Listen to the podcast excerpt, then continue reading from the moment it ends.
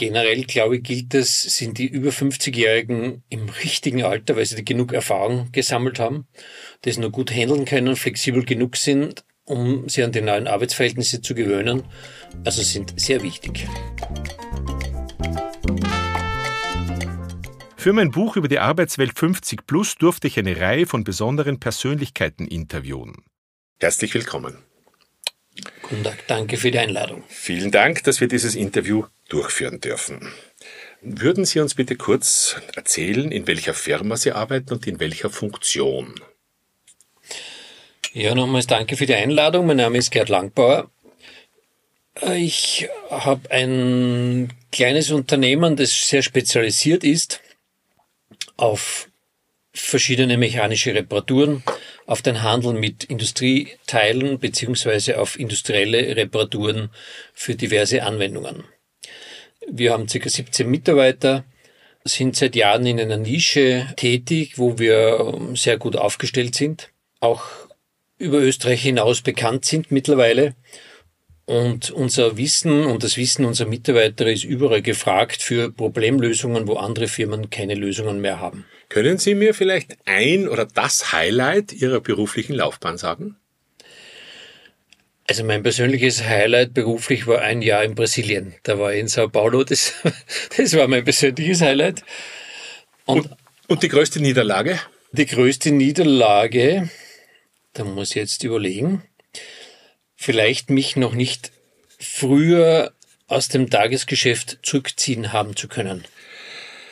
Denken wir jetzt an die Beschäftigungssituation im Allgemeinen. Erwarten Sie in der nächsten Zeit maßgebliche Änderungen der Beschäftigtenzahl?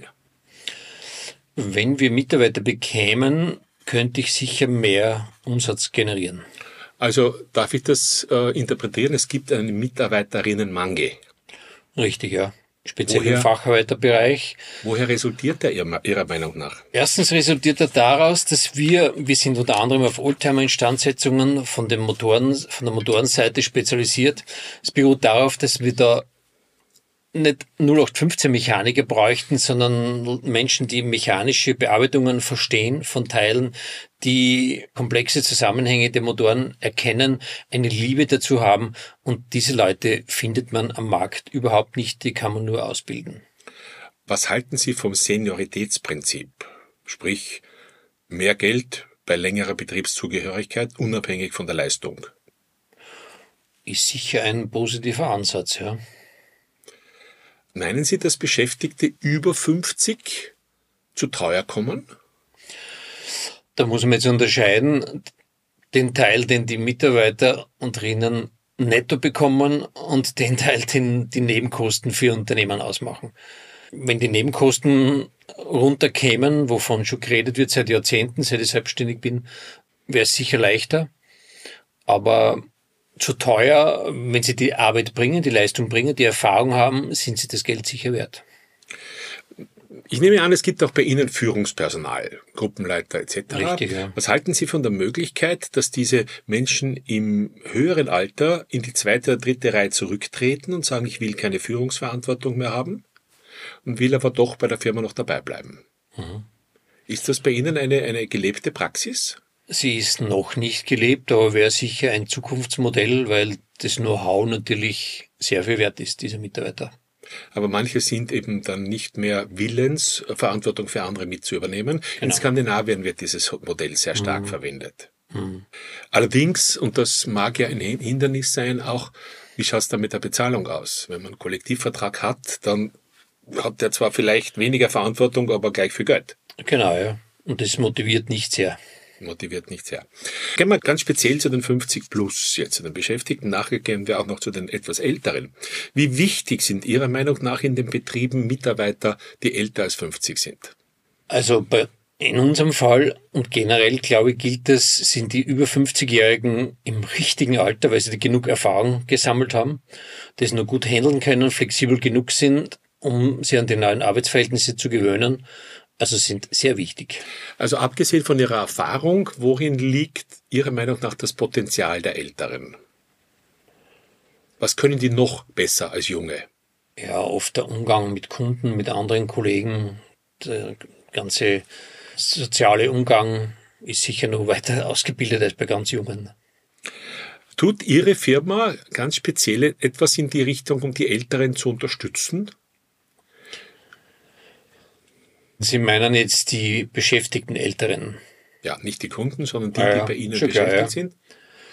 Also wir versuchen jetzt, die Leute gesund zu halten und fangen heuer ein Programm an, dass wir eine gesunde Betriebsküche zur Verfügung stellen, um auch ein Ernährungsbewusstsein zu schaffen. Mhm.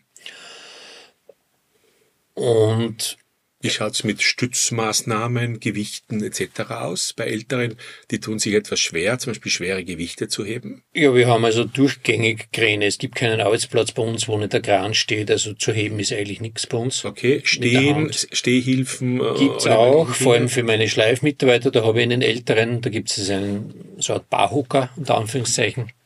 Hinterfragen Sie die Bedürfnisse von Älteren, dass man explizit sagt, du, ich will dir die Arbeit erleichtern, was kann ich tun? Das machen wir schon in Mitarbeitergesprächen, ja. In persönlichen Vier-Augen-Gesprächen. Ja. Was passiert dann mit den, mit den Resultaten dieser Befragungen? Meistens fällt den Leuten nichts ein. Außer ja. vielleicht eine höhere Bezahlung, okay. die sie haben wollen. Aber ähm, aber es kommen ab und zu auch gute Vorschläge. Wir haben da Masken eingeführt bei den Schleif, äh, bei den Schleifmaschinen äh, bedienen, bessere äh, Schutz- und Staubmasken. Also das, die Dinge haben wir umgesetzt, ja. Gut. Jetzt schauen wir uns einmal, versuchen wir uns in die Position von Betroffenen zu setzen, also Ihren Mitarbeitern mhm. oder Mitarbeiterinnen. Glauben Sie, dass Sie aus der Sicht der Mitarbeiterinnen, die älter als 50 sind, genug tun, um sie entsprechend zu fördern und richtig einzusetzen? Man kann nie genug tun. Nein, aber aus das, das, das war die Sicht jetzt des ja, Unternehmers. Wir die Sicht des, des Arbeitnehmers, dass der sagt, lieber Chef, äh, der könnte mehr tun in meine Richtung. Mit Sicherheit, ja. Aber es wird nicht hinterfragt. Nicht in dem Umfang wie notwendig wahrscheinlich, ja. Gut, jetzt gehen wir zu den noch Älteren. Jetzt gehen wir zu mhm. den 60, 65-Jährigen. Mhm. Halten Sie Menschen, die in die Pension gehen, weiterhin für wichtige Menschen, die noch etwas beitragen könnten in Ihrem Betrieb? Wir haben das in der Vergangenheit gehabt. Das sind Mitarbeiter, die in Pension gegangen sind, die nächsten darauffolgenden drei, vier Jahre als Urlaubsvertretung in den, ins Unternehmen gekommen. Das haben wir in der Form schon umgesetzt, ja. Hat aber ein Limit, weil irgendwann mit 66, 67 haben die Leute kein Interesse oder sind zu müde oder sind nicht mehr agil genug, das zu machen. Und dann kommt eins dazu, wir haben in den, in den letzten Jahren sehr viele Abläufe digitalisiert. Und wenn man den Prozess der Digitalisierung nicht mitmacht, wie das wächst und wie das umgesetzt wird, tun sie die pensionierten Mitarbeiter sehr schwer, sich dann an den Computer zu setzen und mit dem neuen Programm, wo wir alles neu aufgesetzt haben, da umzugehen. Ja, aber ältere Mitarbeiter haben ja abgesehen davon, dass man das auch schulen kann, wenn man mhm. rechtzeitig dran bleibt, also die haben ja auch ganz andere Qualitäten, die man einsetzen könnte, als Mentoren, als äh, Begleiter, als Firmenführer, als mhm. Einkäufer, äh, Fahrer, äh, solche Dinge. Mhm. Also ähm, sehen Sie da ein bestimmtes Potenzial, wie man Ältere einsetzen könnte? Auf jeden Fall. In der Kundenbetreuung zum Beispiel es gibt viele Leute, die gern Auto fahren, die gern Kunden besuchen und mit Kunden gut können. Und wenn man da, das muss ja kein 40-Stunden-Job sein, aber wenn die da 15 Stunden oder zwei, drei Tage im Monat irgendwo Kundenbesuche machen, motiviert ist die, die können die Erfahrung weitergeben. Also das ist auf jeden Fall angedacht, ja. Aber wenn ich das richtig verstanden habe, ohne es als Vorwurf zu formulieren, ist das bei Ihnen noch nicht wirklich gelebte Praxis? Es ist nicht gelebte Praxis, weil die guten Mitarbeiter leider sehr früh in der Pension verstorben sind, die das vielleicht noch gemacht hätten. Und die anderen teilweise schon zu alt sind, um das noch in die Wege zu bringen. Ne? Die sind teilweise 75, 80. Die sind ja. dem Unternehmen noch gut verbunden, aber kommen uns besuchen, aber sind da nicht mehr einsetzbar. Verstehe. Aber wenn man jetzt ähm, überlegt, dass man diesen in Pension gehenden nach sechs Monaten oder neun Monaten und nach einem Jahr noch einmal ein Angebot macht. Mhm. Weil die Erfahrung zeigt ja, dass wenn die in Pension gehen, dann verschüssen sie sich einmal und haben schon Pläne für die mhm. Pension. Mhm. Aber nach sechs bis neun Monaten schaut die Welt meist anders aus. Mhm. Was halten Sie von der Idee, den Leuten nach einer bestimmten Zeit wieder ein Angebot zu machen? Magst nicht einen Tag kommen oder zwei? Habe ich vor drei Wochen sogar jemanden gemacht, zwar kein ehemaligen Mitarbeiter von uns, aber von einer Großhandelsfirma, der sehr gut vernetzt ist in der Industrie und im Gewerbe. Und der wird jetzt ab März drei Tage im Monat für uns Außendienst machen. Wunderbar. Wenn die Leute in der Regelpension was dazu verdienen, mhm. haben Sie eine Ahnung, was der ungefähr für, oder der oder die für Abgaben zahlen muss? Naja, also soweit ich das weiß, bis zum 65. Lebensjahr ist das fast uninteressant, weil das zur Pension dazugerechnet wird. Und erst ab dem 65. Lebensjahr darf man mehr dazu verdienen, ohne dass die Steuer alles wegnimmt. So habe ich das im Hinterkopf. Ich löse es dann ein bisschen später auf. Mhm. Es ist viel schlimmer, als man glaubt. Mhm.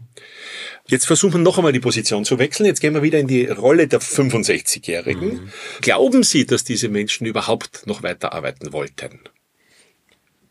Es ist schwierig. Wenn der Gesundheitszustand es zulässt, teilweise unter Umständen schon, fallweise, das glaube ich schon. Aber ich fürchte, es ist nicht der Regelfall. Was ist denn vielleicht das Hindernis? Ein gewisses, naja, die Einstellung, genug gearbeitet zu haben im Leben und nicht mehr zu wollen. Okay. Ich löse jetzt das auf mit dem Hindernis. Mhm. Also nach meinen Befragungen das allergrößte Hindernis ist, ich bin eine deppert, dass ich für die Finanz arbeiten gehe. Genau. Mhm. Äh, wenn jemand heute in der Regelpension, sagen wir, der hat 1800 Euro Pension mhm. und verdient geringfügig dazu, also rund 500 Euro, mhm. dann zahlt er ungefähr 150 Euro Abgaben davon, mhm. also ein Drittel. Mhm. Und wenn einer 1000 Euro dazu verdient, zahlt er fast die Hälfte Abgaben. Wahnsinn, das heißt, von 1000 Euro Zuverdienst bleiben ihm 500. Da sagt er ja. Das ist ja nicht motivierend, ja. Nein, das ist umgekehrt, mhm. das ist komplett mhm. demotivierend natürlich.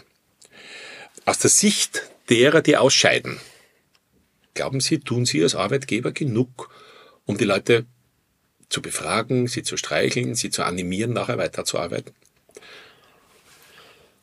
Oder ähm, lassen Sie sie gerne gehen? Ich lasse sie nicht gerne gehen. Ne? Ich versuche das schon in Gesprächen dann einzubringen, ob das nicht eine Möglichkeit ist, fallweise für uns weiterzuarbeiten. Ja. Aber es ist zumindest noch nichts, was bei Ihnen im Unternehmen mit den Mitarbeitern diskutiert wird im größeren Rahmen. Nein. Wäre vielleicht eine Möglichkeit. Mhm. So, jetzt machen wir einen Themensprung zum New Work. Mhm. Auch bei Ihnen wird das kommen natürlich oder schon dabei sein. Stichwort Change und Digitalisierung mhm. und Co-Workspace und Homeoffice mhm. und Work-Life-Balance und mhm. all diese neuen Begriffe. Mhm.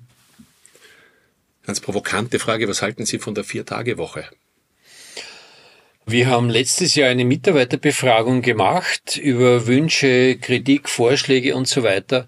Und da war das einer der Punkte, dass die Mitarbeiterinnen das wollen. Ja. Und meine persönliche Einstellung dazu ist, bin ich sofort dabei.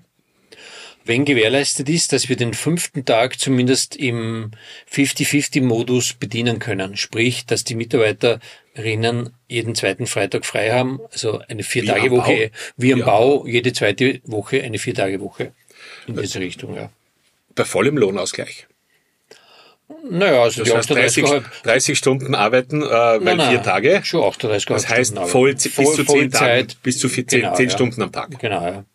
Ähm, was ich immer wieder höre, ist, dass sie das angedacht ist, das ist ja an sich wunderbar, dieser fünfte Tag mit Pensionisten zu füllen. Mhm. Dass man dann sagt, dieser eine Tag kann für bestimmte Dinge, Leute, die einen Tag in der Woche kommen, ausgefüllt werden. Mhm.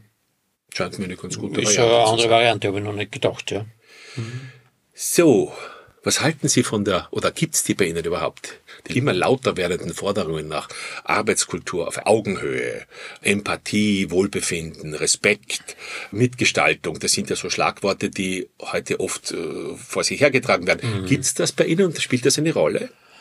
Das spielt, nachdem wir ein kleiner Betrieb sind, eine große Rolle und ich praktisch jeden Tag im Betrieb bin und fast mit jedem jeden Tag einmal ein kurzes Gespräch habe, spielt es eine große Rolle und wäre ohne der Empathie undenkbar.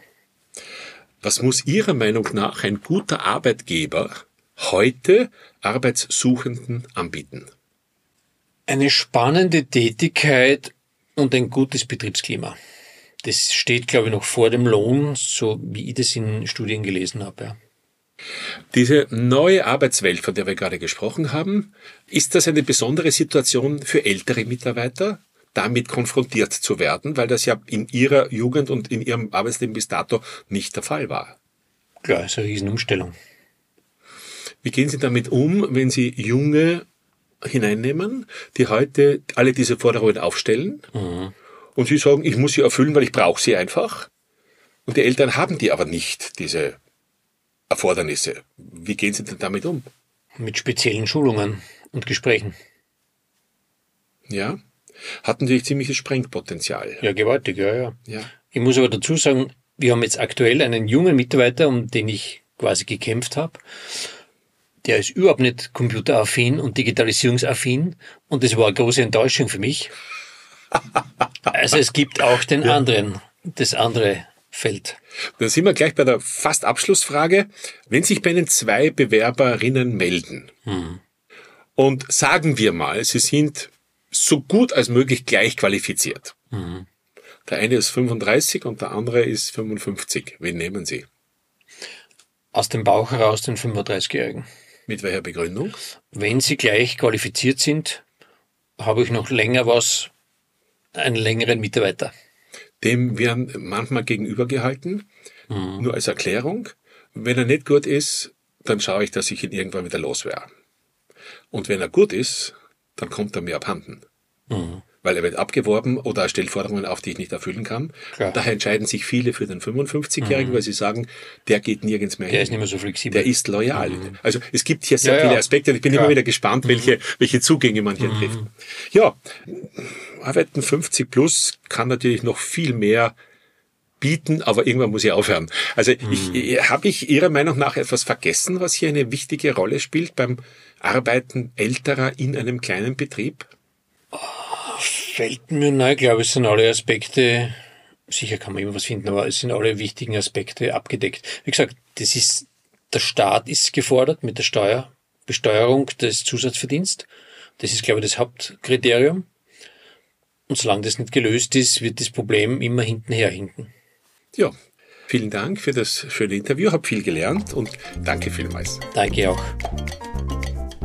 Danke fürs Reinhören in meinem Podcast. Mehr Informationen gibt es auf meiner Webpage richardkahn.com. Bis zum nächsten Mal.